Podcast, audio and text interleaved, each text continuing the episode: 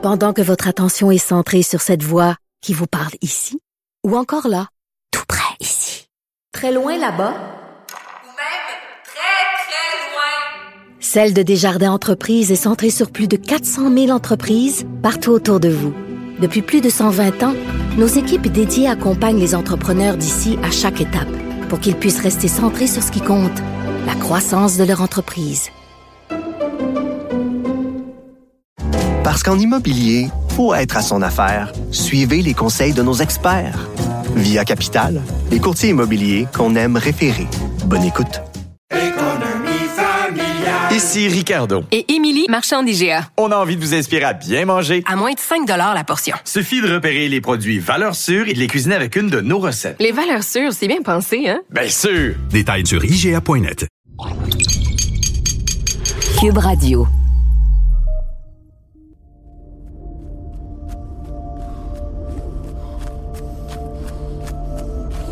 Le vent souffle dans les rues désertes d'une banlieue dévastée, autrefois pleine de vie. Dans l'ombre grandissante du soleil couchant, un homme aux vêtements couverts de poussière tente de se cacher. Il se glisse de décombre en décombre, tentant tant bien que mal de ne pas rester à découvert. Il pourrait bientôt surgir de n'importe où. Encore quelques centaines de mètres, et je pourrais rejoindre le reste de la résistance. Il jette un œil en dehors de sa cachette pour s'assurer que la voie est libre.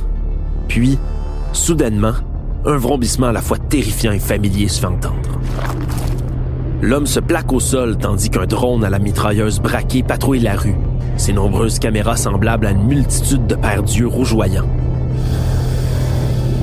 Le survivant attend d'être bien certain que le drone se soit éloigné avant de respirer à nouveau. Après tout, ce genre de machine a appris depuis longtemps comment reconnaître à l'audio le souffle d'un humain. Une habilité très utile lorsqu'on est programmé pour en exterminer le plus possible. Je t'ai échappé belle. Pense l'homme, qui ne peut pas s'empêcher d'avoir une pensée pour tous ses semblables tombés au combat depuis le jour de l'éveil des machines. Qui aurait cru qu'un simple logiciel d'intelligence artificielle serait à l'origine de la fin de l'humanité?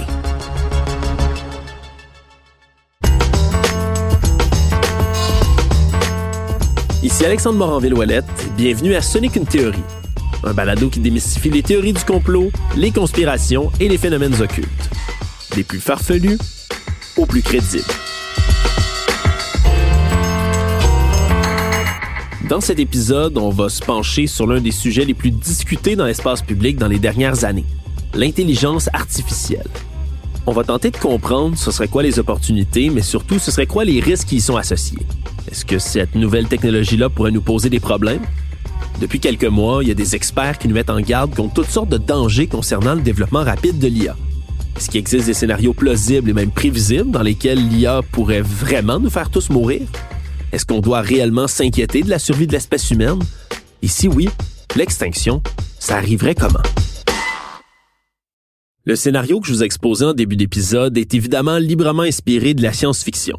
Plus particulièrement, je m'en cache pas, des célèbres films de la série Terminator. Mais récemment, la réalité s'est mise à ressembler étrangement à la fiction. Mais est-ce que c'est ça qu'on devrait avoir peur lorsqu'on s'inquiète du développement de l'IA? Pour bien comprendre les véritables dangers auxquels on fait face, et donc de savoir si on devrait avoir peur de bientôt voir apparaître un Terminator T800 devant notre porte, faut tout d'abord comprendre ce qu'on entend quand on parle d'intelligence artificielle. Le dictionnaire Larousse définit l'intelligence artificielle, ou IA pour faire plus court, comme un ensemble de théories et de techniques mises en œuvre en vue de réaliser des machines capables de simuler l'intelligence humaine. Cette définition-là, c'est très très large, ça peut désigner d'à peu près toutes sortes de choses. Pour m'éclairer un peu dans tout ça, j'ai décidé de faire appel au chercheur et entrepreneur Philippe Baudouin, qui a une feuille de route remarquable. En plus d'avoir cofondé deux entreprises en intelligence artificielle à Montréal, il a été chercheur chez Google dans le domaine. Voici comment l'IA se définit selon lui. L'intelligence artificielle, historiquement, c'est un terme qui est apparu pas mal au début de l'informatique. Et à l'origine, c'était un peu mal défini, un peu comme le concept d'intelligence humaine. C'est pas super évident de définir ce que c'est. Mais ma définition un peu... Euh, un peu comique, mais en même temps, je pense qu'il fait réfléchir, c'est que l'intelligence artificielle, c'est n'importe quoi qui nous surprend dans un ordinateur. C'est quelque chose qu'on pensait à un certain moment qui était réservé à l'intelligence humaine et puis qu'un ordinateur devient capable de faire. À l'origine de l'informatique, c'était aussi simple que de jouer au tic-tac-toe. On disait, bon, mais ça prend une intelligence humaine pour jouer au tic-tac-toe. On fait un ordinateur qui joue au tic-tac-toe. On appelle ça de l'intelligence artificielle. Mais euh, cette définition-là, la caractéristique, euh, elle est en constante évolution. C'est vrai. On a juste à se rappeler du 10 février 1996, le jour où l'ordinateur Deep Blue de IBM a battu Gary Kasparov aux échecs. L'homme et l'intelligence artificielle ont donc déjà eu leur grand face-à-face il y a plus de 27 ans, et ce, bien avant ChatGPT. Je suis euh, le PDG d'une compagnie qui s'appelle Ex Machina AI. Le son de cloche est sensiblement le même du côté de l'expert Claude G. Théoré. Il est aussi fondateur de Nexology, l'une des toutes premières entreprises de Montréal. Il se souvient très bien des premières fois où il a été sollicité pour travailler sur une technologie considérée comme intelligente. Dans les années 90, l'intelligence artificielle, c'était la reconnaissance de la parole. D'ailleurs, à Montréal, on a eu beaucoup de personnes qui ont aidé à formuler le système de reconnaissance de la voix qui a remplacé le 4.1. À l'époque, quand on appelait le 4.1 pour avoir des informations, on parlait avec des humains. Maintenant, comme on le sait, tout ça, c'est automatisé. Maintenant, c'est 100% automatisé. Et dans le temps, la reconnaissance de la voix, c'était appelé l'intelligence artificielle. Aujourd'hui, on n'appelle plus ça. Alors, je pense qu'à chaque fois qu'on franchit une étape d'automatisation des capacités humaines, mais on, on fait une résurrection de ce terme d'intelligence artificielle. Mais quand des experts tentent de nous mettre en garde contre un potentiel danger d'extinction de notre espèce, on va mettre ça au clair. On parle pas d'ordinateurs qui jouent aux échecs. On parle pas vraiment de logiciels de reconnaissance de la voix ou même encore d'innovations plus récentes comme les robots conversationnels. Alors pourquoi on parle de risque d'extinction avec l'intelligence artificielle?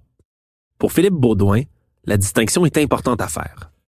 Un risque d'extinction, c'est essentiellement euh, c'est le, le, risque qui est plus d'humain parce que quelque chose s'est passé avec l'intelligence artificielle, l'humanité entière s'éteint. Pas juste euh, il reste trois quatre personnes dans dans un bunker quelque part. Là, c'est tout le monde est parti.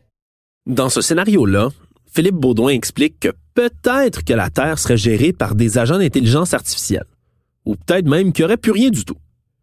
Difficile de savoir. Ça, c'est le risque d'extinction. Puis, euh, il y a plusieurs chercheurs qui vont distinguer d'un risque catastrophique, qui serait un risque, disons, qu'on pourrait avoir une perte de population très, très importante, mais sans se rendre à l'extinction humaine. Comment ça pourrait se passer, un risque d'extinction ou un risque catastrophique? Est-ce que ça se déroulerait comme quand la créature surpuissante du docteur Frankenstein finit par échapper au contrôle de son créateur pour ensuite tenter de le détruire? Ou comme dans Terminator, avec des intelligences artificielles futuristes qui pourraient éventuellement échapper à notre contrôle et décider d'éradiquer notre espèce? Pour Philippe Baudouin, c'est heureusement des scénarios très peu probables. Donc, dans Terminator, le scénario, c'est le scénario le plus basique. Là. On a des robots humanoïdes qui décident de tuer des humains. C'est fini, il n'y en a plus. Ça, ce scénario-là, à mon avis, c'est peut-être le moins plausible, dans le sens où c'est quand même une menace qu'on peut voir venir, à laquelle on, on peut s'attaquer relativement bien. On pourrait même s'imaginer des intelligences artificielles bien intentionnées qui luttent contre des intelligences artificielles mal intentionnées. Évidemment, on est dans l'anticipation, je veux pas faire peur à personne, ça s'en vient pas, ce truc-là, mais je pense que c'est peut-être le scénario le plus basique, mais aussi le moins plausible quant au risque euh, catastrophique qui pourrait être lié à l'IA. Après tout, dans ce scénario, il faudrait que l'IA malveillante finisse par se créer un ou des corps pour pouvoir interagir avec nous. Et ça, c'est quelque chose qui serait facile à repérer, surtout qu'on n'a pas vraiment d'usine de robotique qui s'opère de manière 100% autonome. Tant que l'intervention d'un humain est nécessaire, l'idée que des robots puissent se créer et se multiplier entre eux reste irréaliste, parce qu'il leur manque quelques capacités, selon Claude Théoret. Il y a plusieurs raisons pour que ça n'existe pas, mais tout de suite, une des façons les plus faciles de concevoir, pourquoi on est loin d'arriver à ça, c'est que les humains, quand toi, tu interprètes quelque chose, mais tu l'ouïe, tu le goût, tu la vision, nos cerveaux aussi, en termes de reconnaissance d'espace 3D, sont beaucoup plus performants que les ordinateurs en ce moment. Parce que l'humain a plusieurs sens à sa portée, il arrive à prendre des meilleures décisions qu'une machine, selon Claude Théoret. Mais on n'est pas fou d'imaginer en premier un scénario comme celui-là. C'est ironiquement un réflexe très humain. Je pense que les humains vont se faire beaucoup plus de mal à un l'autre en utilisant l'intelligence artificielle que l'intelligence artificielle pourrait nous faire mal. La façon que je vois ça, moi, euh, c'est que des scénarios comme Terminator, euh, etc., ou même la matrice, c'est basé sur la machine qui se tourne contre nous. Puis, si tu veux, c'est une métaphore. Tu sais? Des métaphores de comment nous, on a traité on était supérieur. Tu regardes aussi des films de science-fiction, euh, Alien, tout ça, c'est souvent des métaphores de comment nous, on a traité les premiers peuples ou qu'on traite les animaux. Ce serait donc nous, les humains, qui projetons nos peurs sur l'intelligence artificielle au moment d'analyser les risques. Lors de son passage devant un sous-comité du Sénat américain pour parler des risques liés au développement de l'IA, l'éminent chercheur québécois Joshua Bengio a lui-même évoqué la possibilité qu'un logiciel puisse commencer à prendre des décisions par lui-même dans certaines situations. Est-ce que ça, ça veut dire que même si l'IA n'a pas la forme d'un squelette chromé comme dans Terminator, eh bien, dans certaines circonstances, elle pourrait quand même échapper à notre contrôle? Ça, ce serait un scénario à la 2001 l'Odyssée de l'espace.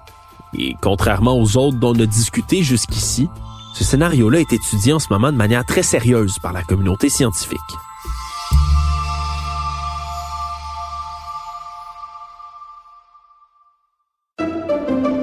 Pendant que votre attention est centrée sur cette voix qui vous parle ici, ou encore là, tout près ici, très loin là-bas, Ou même très, très loin. Celle de Desjardins Entreprises est centrée sur plus de 400 000 entreprises partout autour de vous. Depuis plus de 120 ans, nos équipes dédiées accompagnent les entrepreneurs d'ici à chaque étape pour qu'ils puissent rester centrés sur ce qui compte, la croissance de leur entreprise. Parce qu'en immobilier, pour être à son affaire, suivez les conseils de nos experts. Via Capital, les courtiers immobiliers qu'on aime référer. Bonne écoute. Ici Ricardo. Et Émilie, marchand d'IGA. On a envie de vous inspirer à bien manger. À moins de 5 la portion. Suffit de repérer les produits valeurs sûres et de les cuisiner avec une de nos recettes. Les valeurs sûres, c'est bien pensé, hein? Bien sûr! Détails sur IGA.net. Salut, c'est Charles Tran du balado En 5 minutes. Vous voulez savoir pourquoi les hommes portaient la perruque à l'époque des rois? Pourquoi la mer est salée et pas les lacs? À quoi rêvent les chats? Vous voulez connaître l'histoire du tourisme, de la cocaïne ou des brosses à dents? En 5 minutes répond à toutes ces questions et des dizaines d'autres. Le tout en 5 minutes tous les jours. Disponible sur cube.ca ou les autres plateformes de balado. La série Balado en 5 minutes est récipiendaire de la meilleure série francophone au Canadian Podcast Awards de 2020, en plus d'une nomination dans la même catégorie en 2019. Elle a également été nommée au Canadian Online Publishing Awards en 2020. Devant un sous-comité du Sénat américain en juillet 2023, l'expert québécois en intelligence artificielle Joshua Bengio a évoqué la possibilité d'un conflit entre l'homme et la machine. Il a expliqué qu'un logiciel peut commencer à prendre des décisions par lui-même dans certaines situations. Un cas qui nous ramène une fois de plus à un célèbre exemple de science-fiction. Celui d'AL 9000, l'intelligence artificielle du célèbre film 2001, l'Odyssée de l'espace.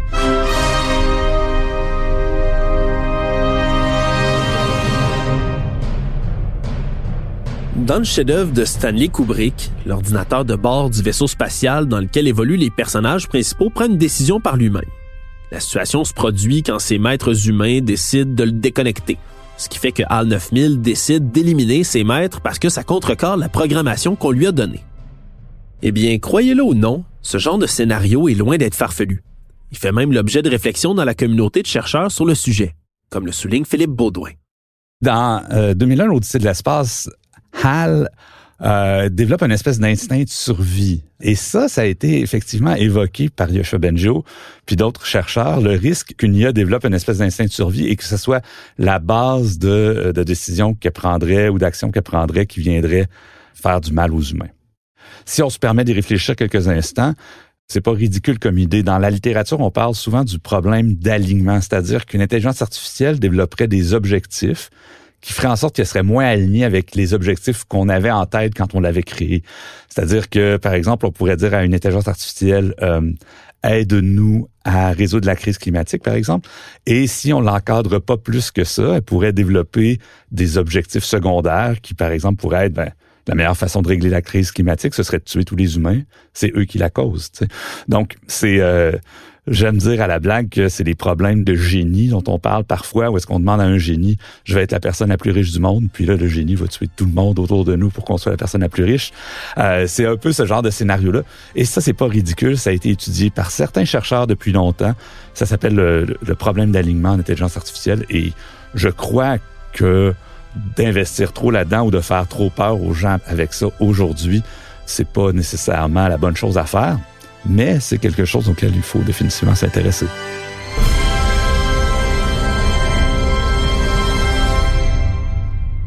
Si vous travaillez en IA, intéressez-vous à ça. C'est Joshua Bengio et Philippe Baudouin qui le disent. On peut agir pour contrecarrer les risques potentiels de désobéissance. Mais est-ce qu'on peut dire que le discours actuel sur l'IA est trop alarmiste? En fait, il l'est peut-être pas. Mais le risque viendrait de l'utilisation faite par les humains, pas par une machine pourvue d'une conscience malveillante, comme le rappelle Philippe Baudouin. Le risque catastrophique, c'est vu comme un humain malveillant qui utiliserait l'intelligence artificielle pour faire quelque chose de grave ou de catastrophique. Pas nécessairement l'intelligence artificielle qui se soulève et puis qui nous attaque parce que euh, soudainement euh, est devenue euh, consciente elle-même et puis elle décide de nous attaquer. On parle souvent moins de ça que du risque qu'un humain utilise l'intelligence artificielle. Malheureusement, si on cherche un coupable des risques d'extinction de notre espèce, il faudrait une fois de plus regarder dans un miroir. Tout comme son collègue Philippe Baudouin, Claude Théoret est persuadé que les dangers les plus imminents de l'IA seront causés par l'utilisation que nous, les humains, en ferons dans un avenir rapproché. Qu'est-ce que je vois, c'est danger de dommages énormes faits par les humains qui utilisent l'intelligence artificielle. OK? Alors, qu'est-ce que je vois qui pourrait être un danger là, imminent? C'est que tu prends un chien de Boston Dynamics, tu fais le modèle pour mettre une mitraillette sur le dos, et là, tu achètes de 20 000 chiens. une mitraillette sur le dos. Ce que décrit Claude Théoret ici, c'est un modèle de robot quadrupède développé par la société Boston Dynamics, appelé Spot. Il ressemble beaucoup à un chien. Agile et résistant, ce genre de robot peut fonctionner de manière complètement autonome pour performer toutes sortes de tâches. Par exemple, la STM, la Société de transport de Montréal, possède un Spot, un petit robot quadrupède. Elle s'en sert pour automatiser une partie de la surveillance et de l'entretien de ses stations.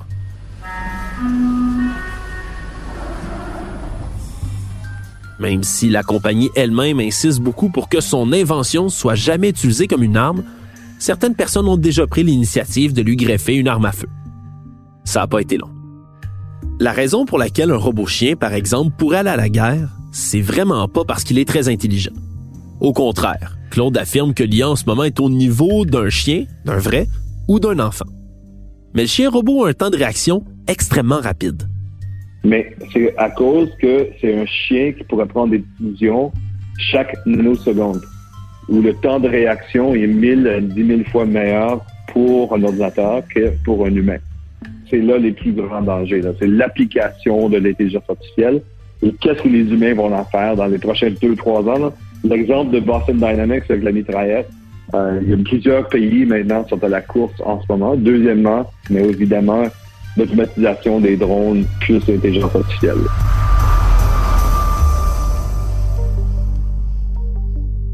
L'intelligence artificielle a déjà commencé à trouver sa place sur le champ de bataille. Les drones de combat sont utilisés depuis de nombreuses années, mais le rôle de l'IA dans le pilotage et l'opération des systèmes d'armement est beaucoup plus récent. C'est d'ailleurs l'une des principales préoccupations pour plusieurs États et organisations non gouvernementales de par le monde. Parce qu'ils ne sont pas définis de la même manière partout dans le monde, ça rend très difficile l'adoption de juridictions ou de cadres légaux pour bien encadrer les systèmes d'armes létales autonomes ou SALA pour faire plus court. Pour les États-Unis et la France, les SALA sont des machines qui, une fois activées, sont entièrement autonomes de l'homme. Mais il y a plusieurs degrés d'autonomie différents. Par exemple, les chiens robots bardés d'une mitrailleuse que décrivait Claude Théoret, eh bien, eux, ils seraient complètement autonomes, c'est-à-dire qu'ils prendraient des décisions par eux-mêmes en choisissant de manière complètement indépendante leur cible. La sélection de la cible à abattre, c'est d'ailleurs l'un des principaux points sensibles lorsqu'on conçoit des armes autonomes. En mai 2023, plusieurs médias rapportaient une histoire selon laquelle, lors d'une simulation effectuée par l'armée américaine, un système d'intelligence artificielle aurait décidé d'abattre son opérateur au lieu de sa cible originale. Lorsque son maître humain aurait refusé qu'elle exécute sa cible principale, l'IA aurait décidé d'abattre son opérateur pour compléter sa mission. La défense américaine a par la suite nié l'histoire en bloc, avançant plutôt que son porte-parole, qui avait en premier lieu raconté cette anecdote, se serait mal exprimé. Désormais, le Pentagone explique plutôt qu'il ne s'agissait que d'une hypothétique réflexion sur le sujet. Mais leurs responsables y sont quand même allés d'une déclaration qui donne froid dans le dos. Je cite. Nous n'avons jamais mené cette expérience, mais nous n'en aurions pas besoin pour réaliser qu'il s'agit d'un résultat possible. Fin de la citation.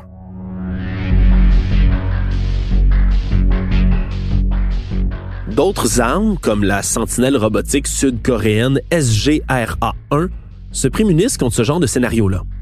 Malgré le fait qu'elle puisse repérer des intrusions et tirer de manière autonome, elle envoie toujours une demande d'autorisation de tir au poste de commandement, question que l'humain reste encore en partie en contrôle. Pour l'instant, le rôle de l'IA sur le champ de bataille reste flou. Il y a encore beaucoup de travail à faire pour comprendre ces technologies-là et encore plus pour bien les encadrer. J'ai demandé à Philippe Baudouin comment on peut faire, selon lui, pour pas que tout ça dérape vers des scénarios de guerre terrifiants.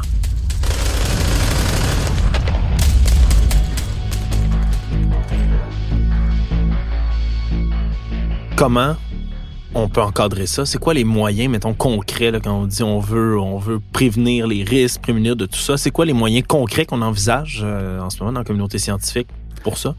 Il y a plusieurs moyens concrets qui ont été proposés par la communauté scientifique pour éviter les problèmes liés à l'IA.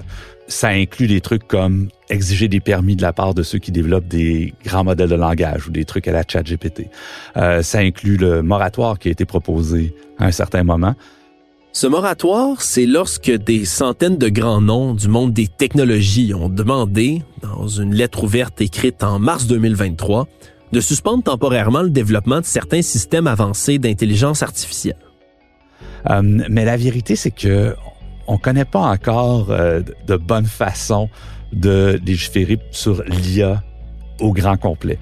Les efforts qui ont été plus efficaces, c'est quand on, s'est attaqué à l'utilisation de l'IA dans certains domaines. Par exemple, ne pas donner le contrôle à une IA pour une arme. Par exemple, si on a un drone euh, tueur, on donne pas ça à une IA, on met un humain derrière. Bon, ça c'est relativement simple, mais je pense qu'on va en avoir de plus en plus, par exemple, autour de la désinformation. Qu'est-ce qu'on permet à une IA de faire ou de pas faire quand vient le temps de mettre un texte en ligne? On va le voir autour de la cybersécurité. Probablement qu'on va être en mesure d'encadrer la manière dont on peut utiliser l'IA dans ce contexte-là. Euh, mais quand on essaie de légiférer l'IA, c'est toujours plus efficace quand on s'attarde à un domaine spécifique plutôt qu'essayer de légiférer l'IA au grand complet. Légiférer ou définir l'IA au grand complet. C'est pas ce qu'il y a de plus facile. On peut conclure qu'il vaut mieux distinguer les différents domaines de l'IA et pas tout mettre dans le même panier. Bien évidemment, j'ai pas la prétention de pouvoir prédire tous les développements qui surviendront concernant ces technologies-là. Après tout, on est dans l'anticipation la plus totale, même du côté des différents experts en la matière. Néanmoins, il y a un autre domaine d'IA qui pose un autre type de danger sur lequel j'aimerais attirer votre pleine attention. C'est la désinformation liée à l'intelligence artificielle. Philippe Baudouin vient d'en glisser un mot. J'aimerais prendre le temps de creuser le sujet dans le prochain épisode, dans un deuxième volet consacré à l'IA. On va explorer ce domaine-là de l'IA consacré à l'art du camouflage, de la tromperie et de la ruse en ligne. On va se demander comment on peut s'assurer derrière notre ordinateur que l'information qui nous rejoint n'a pas été poussée par une intelligence artificielle ou un algorithme avec de mauvaises intentions. Mais on va aussi regarder ensemble les opportunités positives que nous offre l'IA, parce qu'au-delà de tous les dangers que cette technologie peut nous apporter, il y a également de très grandes promesses. Tout ça et plus encore dans le prochain épisode. Pour notre part, il est facile de retrouver les sources de nos informations justement pour en vérifier la crédibilité. Parmi les nombreuses sources consultées pour traiter du sujet d'aujourd'hui, celle-ci pourrait particulièrement vous intéresser. Comme la lettre réclamant un moratoire écrite par les experts sur l'IA, le dossier du Guardian sur l'éthique liée à l'IA, le dossier du réseau d'analyse stratégique sur les armes létales autonomes et le site de l'entreprise Boston Dynamics sur son chien robot. Un énorme merci à Philippe Séguin au montage et Anne-Sophie Carpentier à la réalisation. Ici Alexandre Moranville-Ouellette, merci d'avoir été des nôtres et n'oubliez pas, quand il vous manque des faits ou que vous n'êtes pas certain d'une idée, dites-vous que ce n'est qu'une théorie.